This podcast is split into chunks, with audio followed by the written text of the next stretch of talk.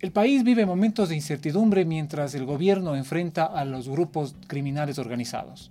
Hoy vamos a conversar sobre este tema con el general Osvaldo Jarrín, exministro de Defensa. Si eres el callado de tus amigos porque no sabes de lo que están hablando, no dejes para mañana lo que puedes saber now. Empezamos. Hola con todos, estamos nuevamente en el estudio de Forbes Ecuador y hoy nos acompaña el general Osvaldo Jarrín, el exministro de Defensa y profesor emérito del Centro Perry en Washington, entre otros cargos. General, bienvenido a nuestro estudio. Estamos viviendo en el país días complicados, días, difíciles. Como le decía, Forbes es una publicación económica, pero sin embargo no podemos estar ajenos a, lo que está ocurriendo en el país. Estamos viviendo una situación inédita con, con, una guerra interna, como se lo ha dicho ah, en estos días. El, el decreto ejecutivo que emitió el presidente en días pasados habla de un conflicto interno armado y esto genera una serie de, de interrogantes en la audiencia de Forbes y en general en el, en el país. General, eh, bienvenido, por favor. Empecemos con una pregunta que nos llegó esta mañana, digamos. Eh, cuando se habla de inteligencia militar, ¿qué significa esto? ¿Cuál es la implicación? Siempre se habla de operaciones de inteligencia en, las en la fuerza pública. ¿Qué, qué significa tener o desarrollar la inteligencia militar? Bueno, cabe en estos términos poder en primer lugar referirnos el por qué se dan este tipo de situaciones y es parte de la inteligencia estratégica. Y podemos decir que el Estado vive un ambiente de debilidad institucional, de corrupción y sobre todo de los aspectos que han sido explotados por los grupos de crimen organizado transnacional porque a partir de la corrupción y el narcotráfico se tienen estos problemas que atacan a cuatro bases fundamentales. Yo diría son los cuatro pilares en los que se sostiene el funcionamiento de un Estado. Las estructuras y funcionamiento del Estado se ven afectadas, primero, por un sistema de justicia que se encuentra hasta el momento hiperideologizado.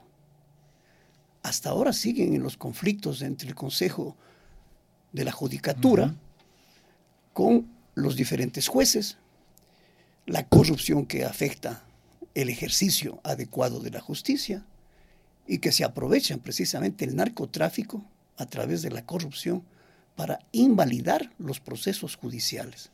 Y se sigue inclusive hasta amenazar a la fiscal general que está bajo ataques, de sospechas de ataque, y su principal actor ha sido ya fugado. El otro aspecto corresponde a las cárceles.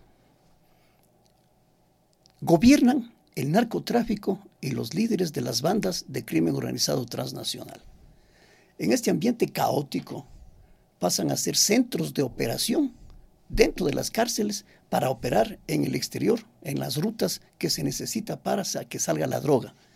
Y ahí se dan los conflictos entre líderes, entre, bandas, entre grupos que quieren tener la hegemonía entre los diferentes carteles con los que tienen conexión internacional. El tercer aspecto es la macroeconomía.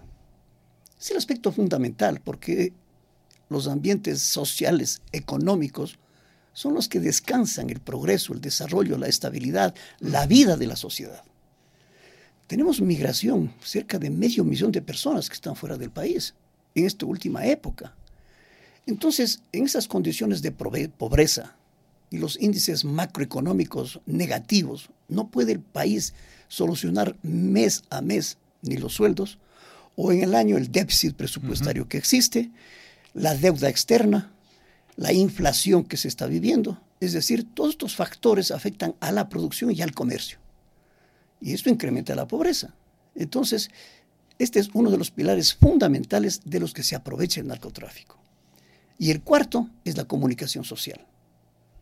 Porque tenemos un vocero presidencial, pero lo que no se tiene es una experticia, una estrategia comunicacional que respetando la libre expresión, que respetando los medios de comunicación en su forma de trabajar, pero también tiene que ser coordinado para que no sea las redes sociales, la desinformación, las fake news, las que sean aprovechados por los grupos del crimen organizado y especialmente del narcotráfico. Entonces se han Estos cuatro factores se combinan. Exacto. Combinados estos factores, el principal beneficiario de todo esto que maneja, manipula el crimen organizado, el crimen organizado. y el narcotráfico. Y ahí la inteligencia militar, este, esta, esta estrategia, digamos, ¿cuál, ¿cómo debe funcionar, cómo debe operar? Acabo de determinar los cuatro pilares en los que funciona un Estado. Primero, están carcomidas la estructura jurídica del Estado. Y luego, no puede funcionar adecuadamente un Estado. ¿Cómo puede haber gobernabilidad con estos problemas? La gobernabilidad no es solamente de carácter político, que sean gobernables los diferentes sectores, los actores políticos, los partidos políticos. La gobernabilidad funcionalmente corresponde al Estado, es decir, atender en las demandas sociales y necesidades de la población, para lo cual el Estado se vale o por intermedio de las instituciones atiende esas demandas. Pero ¿cómo puede atender si tiene instituciones débiles, que no son eficientes, que no cumplen, politizadas y que tenemos situaciones de la macroeconomía que afectan. No hay cómo atender. Entonces es un Estado en condiciones también de debilidad, de inatención. La estrategia que hace, determinar lo que acabamos de hablar. Y luego hay la inteligencia operativa, que corresponde a las diferentes instituciones. Hablemos de Fuerzas Armadas y de Policía. Trabajan en conjunto. Esta inteligencia es operacional, es decir, da las directrices, las orientaciones y los factores que se necesitan para determinar cómo debe funcionar una operación militar. Y estamos viendo que hay excelentes resultados en este momento. Lo que nos está faltando es a nivel nacional una inteligencia que determine con exactitud las cabecillas, los diferentes cárteles que están articulándose con los nacionales y cómo están funcionando. Ese es un problema grave de inteligencia. Es un escenario totalmente adverso entonces para el país con todos con estos cuatro elementos que usted menciona. Exactamente. Crimen organizado y narcotráfico se han aprovechado de estas debilidades institucionales. No hablo jamás de un Estado fallido. Eso para mí es un error craso. El Estado ecuatoriano es un Estado débil porque sus instituciones son ineficientes, no son efectivas. Pero que sean débiles no quiere decir que no hayan o que no haya gobierno. Aquí hay justicia. Hay las funciones del Estado. Que no sean de lo mejor en la articulación, en la coordinación, es una cosa. Pero no hay un Estado fallido. Lo que hay es una debilidad del Estado que está siendo aprovechado por estos elementos que afectan a la seguridad nacional del Estado. Ante un Estado débil, como usted bien menciona, general, ¿Cuáles son las acciones estratégicas que se recomienda en una situación como esta, ¿no? con un conflicto interno armado, como, lo, como, como se dice en el, en el decreto? Deberíamos comenzar por los, cada uno de los cuatro pilares que hemos manifestado. Hay que comenzar a trabajar con cárceles y con justicia, fundamentalmente. Alguna vez en una entrevista yo decía metafóricamente, la justicia es como una puerta giratoria. Más se demoran los criminales en entrar que en salir. Salen por presión, por temor, por compra, por, por corrupción, por cualquiera de las cualquiera de las circunstancias que sea, pero no funciona. Primero individualmente y luego ideológicamente, a eso me refiero la hiperideologización, porque hay la confrontación, estamos hablando de la primero no solamente del Consejo de la Judicatura, ya vimos los problemas que tuvimos con el Consejo de Participación Ciudadana de tal manera que los órganos de control están siendo tomados mediante la corrupción para beneficio de los cabecillas del crimen organizado y del narcotráfico, que es el principal factor que hay que actuar en justicia. Y luego las cárceles. las cárceles no tienen agentes penitenciarios o guías penitenciarios de la mejor calidad. Están siempre favoreciendo o formando parte de los carteles en idéntica forma por presión, cohecho, compra, corrupción, de lo que quieras llamarle, pero no funciona. Son territorio ya de las bandas. Son centros de coordinación del crimen y de los delitos que se van a cometer. Entonces, se establecen los diferentes mecanismos de control. Vamos a hablar de tecnológicos, de observación, y enseguida son destruidos por quienes están gobernando en las cárceles. Es decir, no hay una gobernanza adecuada en las cárceles. General, bueno, también tenemos algunas preguntas que nos han llegado eh, a través de nuestras redes sociales y otras que las hemos elaborado acá con el, con el equipo de Forbes Ecuador. ¿Por qué no se declaró conflicto armado interno hace un mes, hace dos meses, en tiempo pasado? En primer lugar, voy a determinar que el decreto 111 ha sido un gran acierto del presidente de la República. Los resultados están a la vista se logró una gran unidad nacional. Las discusiones entre los poderes de las funciones del Estado se terminaron. Inmediatamente se integraron en función de país. Es un gran mérito.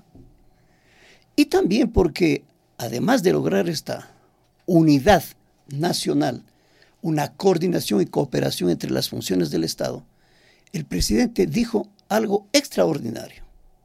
Me voy a referir en forma concreta. Al terrorismo hay que combatirle, no de un solo lado, y no solo con bala. Perfecto. No solo de un solo lado, es decir, con todas las funciones del Estado, con todo el poder nacional del Estado.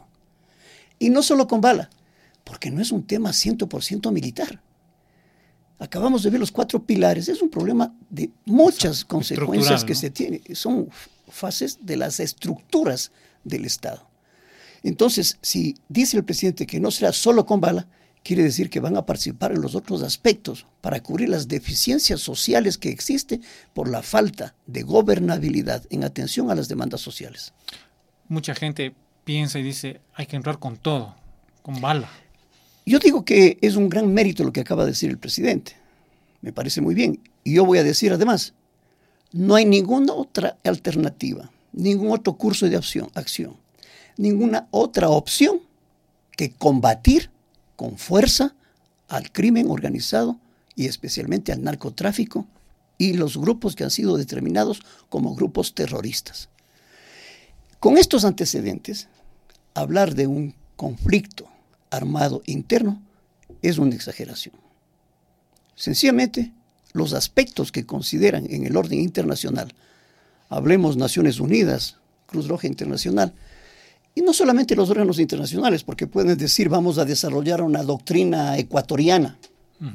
Bueno, no son beligerantes, son criminales, son terroristas. Un beligerante tiene derechos y va a combatir en función de un objetivo político confrontándose con el Estado ecuatoriano.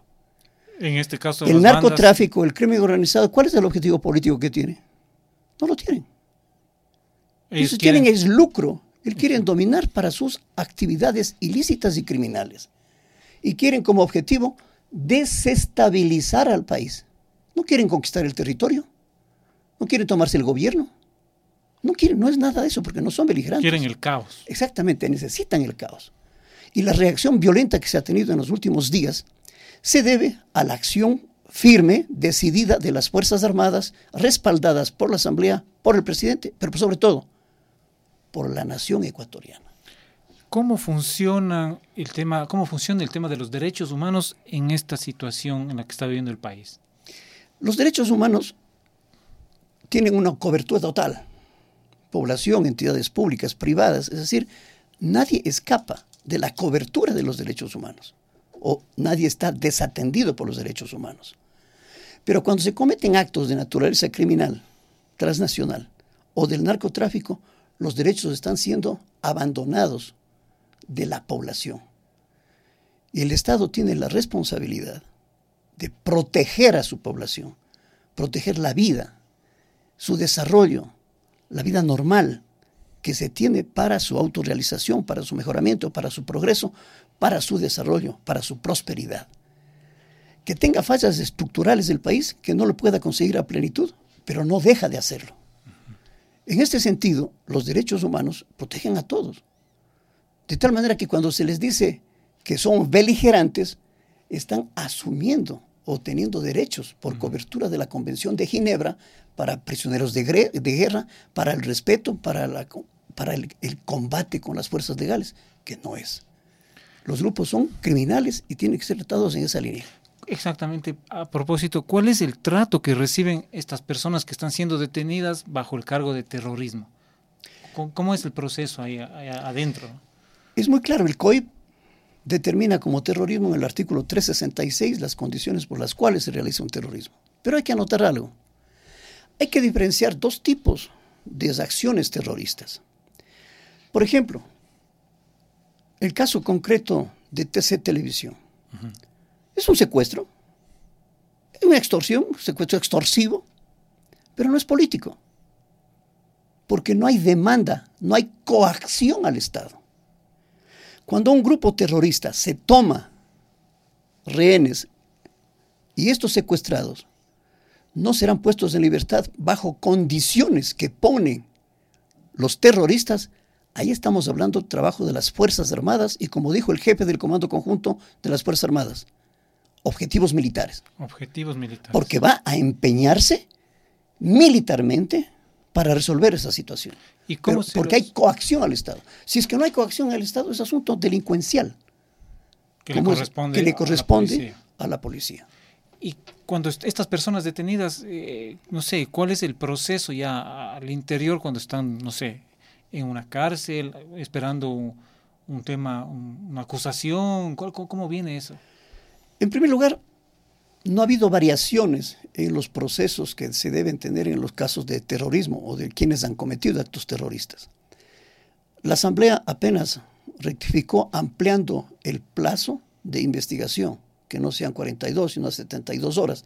Eso, eso es algo de ayuda, pero no es suficiente, porque tiene que revisarse el COIP, y eso es de gran satisfacción escucharle a la Asamblea Nacional cuando dijo el presidente de la Asamblea que van a tener 41 reformas al Código Orgánico Integral Penal. Excelente. Ahí deben estar incluidos las formas específicas de tratamiento jurídico con respecto a los derechos, pero con la ley a los que cometen actos de terrorismo. Y eso tiene que ser específicamente tratado como un caso aparte. No es lo mismo que un delito común. Hace un momento usted ya mencionó este, este trabajo conjunto entre las Fuerzas Armadas y la Policía Nacional. ¿Cómo, en su experiencia, cuando vivió, cuando usted estuvo al frente del Ministerio de Defensa, cómo era la, relación a la hora de, de, mapear el país, el tema delincuencial, a la hora de, de tomar decisiones y ya entrar a hacer operaciones, digamos, para, ¿Cómo es la relación Fuerzas Armadas, Policía En primer lugar, se hace una apreciación de la situación, una apreciación estratégica de la situación, y se presenta como recomendaciones al presidente de la República lo que se piense hacer. ¿En dónde se presentan estas recomendaciones o se planifican, se elaboran las recomendaciones para llevar al presidente de la República? En el gabinete del sector seguridad. El presidente de la República designó al ministro de Defensa, coordinador del gabinete del sector seguridad. Cinco ministerios en coordinación. Fundamentalmente, el Ministerio del Interior, Policía Nacional, Fuerzas Armadas, Ministerio de Defensa, Inteligencia Estratégica, el CIES, Riesgos, Cancillería, de tal manera que ahí se toman las opciones y se discute qué se va a hacer. Yo recalco en este gabinete con capacidad de decisión porque se está mandando. El Ministerio de Defensa tiene capacidad de mando, liderazgo sobre las Fuerzas Armadas, que no lo está un secretario de seguridad o que no está ningún otro elemento. Entonces, los que toman las decisiones inmediatas para recomendar al presidente es el primer paso. El siguiente paso es coordinación específicamente en órganos de seguridad, es decir, inteligencia estratégica, policía y Fuerzas Armadas, para delinear una estrategia operacional y militar que esa recomendación pasa al comando conjunto para que se operacionalice. ¿Por qué pongo énfasis en esto? Porque la policía no son parte de las Fuerzas Armadas. Entonces no hay operaciones conjuntas con la policía, ¿no es así? Conjuntes quiere decir integrar las partes en un todo bajo un mando, comando conjunto. ¿Cómo se hizo en la operación de Buenos Aires para minería ilegal? Policía Nacional presentó, a través del Ministerio de gobierno, de interior en ese entonces, presenta el plan de la Policía Nacional. Y las Fuerzas Armadas, en el Comando Conjunto de las Fuerzas Armadas, elabora un plan para apoyar esa acción de intervención de la policía. Facultad de la policía, intervenir. Facultad y responsabilidad de Fuerzas Armadas asegurar que esa intervención sea efectiva y que esté aislada y que esté controlada. Ese ejemplo que usted menciona podría o debería funcionar en esta, así es. en esta coyuntura. Eh, Así es, es decir, diferenciando. El hecho de que haya complementariedad no quiere decir que los militares pasan a ser más policías en número. Los militares no dejan su función específica de apoyar a la policía militarmente. Como cualquier país existe esta situación. Yo siempre pongo un ejemplo, me ha tocado vivir muy de cerca en Francia. Tienen el proyecto Bici Pirat. Eso es prevención. Las alertas para combatir, para prevenir y combatir el terrorismo.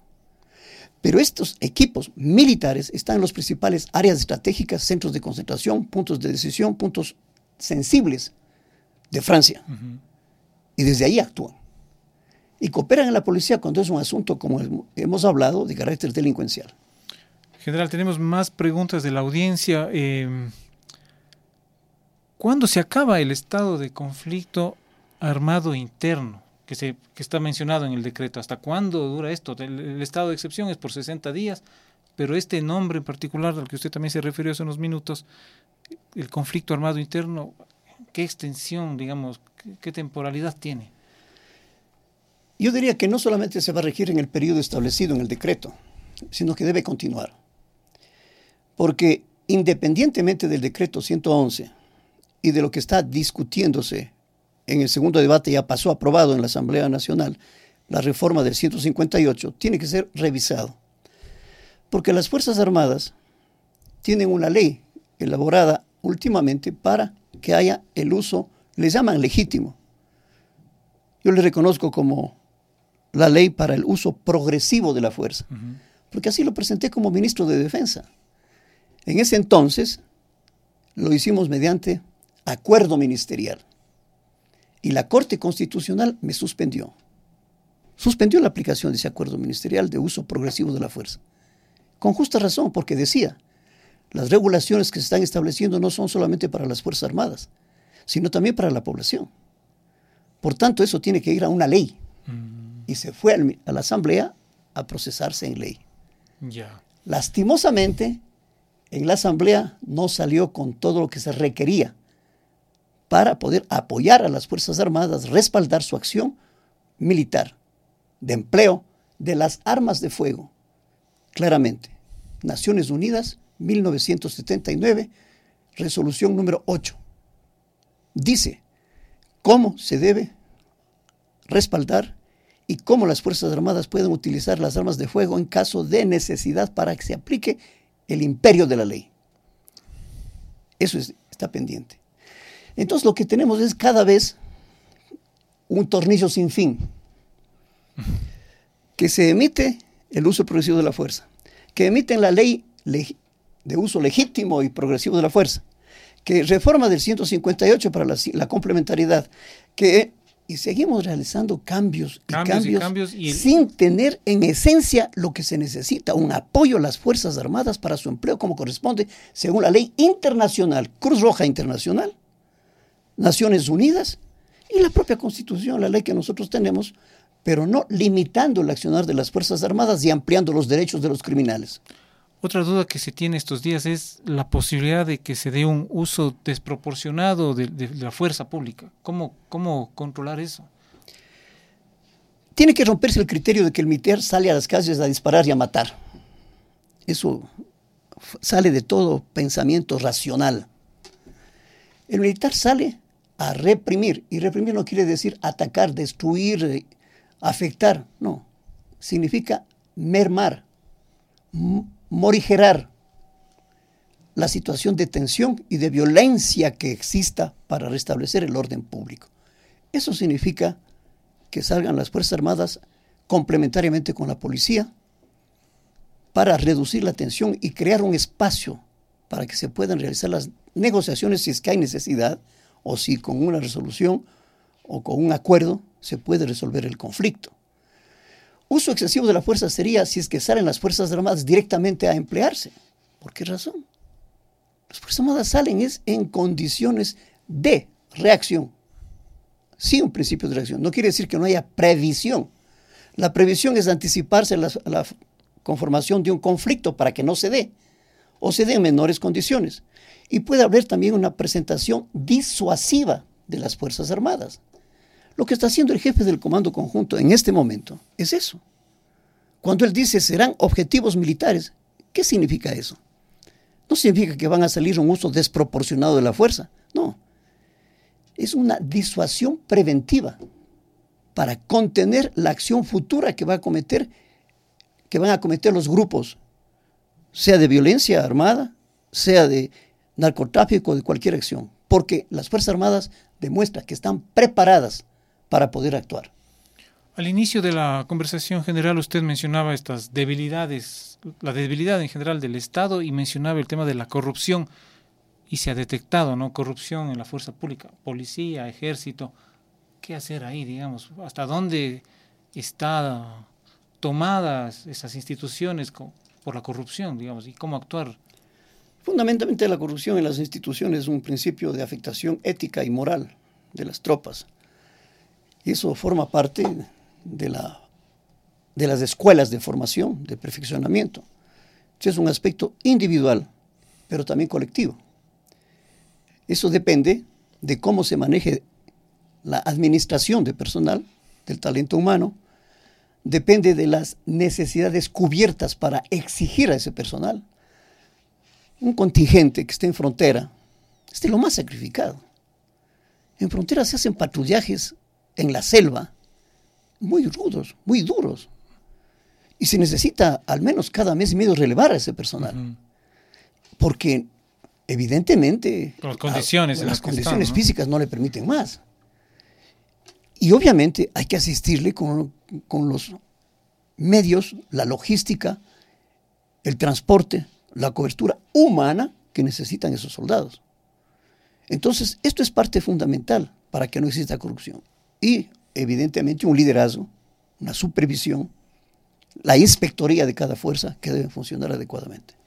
Usted también mencionó el tema de la comunicación social al, momento de hacer este, este primer balance Hoy en día las redes sociales eh, potencian los rumores, eh, exageran, eh, distorsionan la información. ¿Cómo actúa ahí el, ejército? En su experiencia, usted estuvo al mando del, ministerio hace pocos años. ¿Qué hacer ante esta ola de, mentiras a veces, de rumores y, también de verdades que circulan, pero que uno ya duda? No fue directamente tarea del Ministerio de Defensa, pero tiene que ver con esto. Es en el comando conjunto en donde tienen planes de empleo para estas circunstancias. Es un plan de defensa interna. Ese plan militar de defensa interna tiene anexos. Y uno de los principales anexos es el de operaciones psicológicas. Lo que significa que el empleo militar de las fuerzas siempre están acompañadas de las operaciones psicológicas. Porque ¿para qué sirven estas operaciones? Para proteger la moral del personal, para mejorar la calidad de la información que se recibe, para contrainteligencia, trabaja inteligencia, contrainteligencia, operaciones psicológicas combinadas. Entonces las fake news, la información adecuada, todas las acciones que se tienen a través de las redes sociales, como por ejemplo la desinformación, la propaganda negra y todos los los defectos que se producen valiéndose del libertinaje que hay en las redes sociales afectan al desarrollo de las operaciones, a la moral, a la información del personal. Y operaciones psicológicas trabajan en ese sentido de proteger, contener y fortalecer la moral y entregando información calificada, oportuna, inmediata, porque es la mejor forma de cubrir las fake news. Otra de las preguntas que tenemos es, ¿qué ¿cómo está el equilibrio de fuerzas eh, en número entre la fuerza pública y estas bandas delincuenciales, estos grupos eh, terroristas, como se los ha llamado ahora? Porque no se sabe exactamente cuántos, no, son, no están formalizados, digamos así, pero entre policías y, soldados, ¿quién es, ¿quién es mayoría frente a, a los delincuentes? Lo que usted acaba de analizar es precisamente otro de los argumentos por los que no son fuerzas beligerantes. Son grupos. Y no hay potencia relativa de combate. Si estamos hablando de dos ejércitos, que no es el caso, sabemos cuántos, sabemos más o menos, con cuántos, qué, qué armas tienen, cuáles son las estrategias, cuál es su liderazgo, la personalidad de los comandantes, se hace un análisis completo. Efectivos, armas, condiciones, y se hace una potencia relativa. Comparado entre los dos se saca un cociente que se llama la potencia relativa de combate. Con silbidos no, porque son irregulares, informales, asimétricos, y normalmente los, el crimen organizado transnacional está moviéndose, son mutantes, Y eso es, es, difuso, y eso es irregal. complica más Exact- el, el- exactamente. el accionar. Porque hoy, hoy puede ser de, de un grupo, de los tiguerones, mañana se puede ser de otro grupo, o simplemente se, deshacen. Vemos lo que está viviendo en Colombia. 17 disidentes de los grupos de las FARC formaron otros grupos, el Comando de la Frontera. De tal manera que no se puede tener estabilidad, porque no es una fuerza organizada, estable, con jerarquía, con dependencia, con mando. No, son, no tienen identificación propia y no tienen un objetivo político definido. Entonces, eso es lo. Por esta razón, el terrorismo tiene una única opción, combatirlo. General, muchas gracias. Bueno, y para terminar, estamos terminando una semana complicada, ¿no? Ah, Empezando el año, pero con, con semanas difíciles. En su experiencia, ¿cuánto puede durar este conflicto interno armado? ¿Cuánto tiempo más los ecuatorianos vamos a estar con la incertidumbre? No sé, ¿de qué depende un desenlace de esta situación? Depende, yo diría, de dos factores fundamentales. En primer lugar, lo que ya estamos obteniendo. Confianza de la población en las instituciones y en sus Fuerzas Armadas. Básico. Si hay respaldo, si hay confianza en las Fuerzas Armadas, hemos tenido el segundo lugar en Latinoamérica en mi gestión ministerial como calidad, como aceptación, como confianza en las Fuerzas Armadas. Primero era Uruguay y después el Ecuador. En segundo lugar, de cómo se conduzca, cómo se tomen las decisiones a los más altos niveles y se traduzcan hacia las fuerzas, hacia las instituciones. A todas las instituciones. Por eso recalcaba lo acertado del pronunciamiento del presidente de la República cuando dice el terrorismo lo vamos a combatir.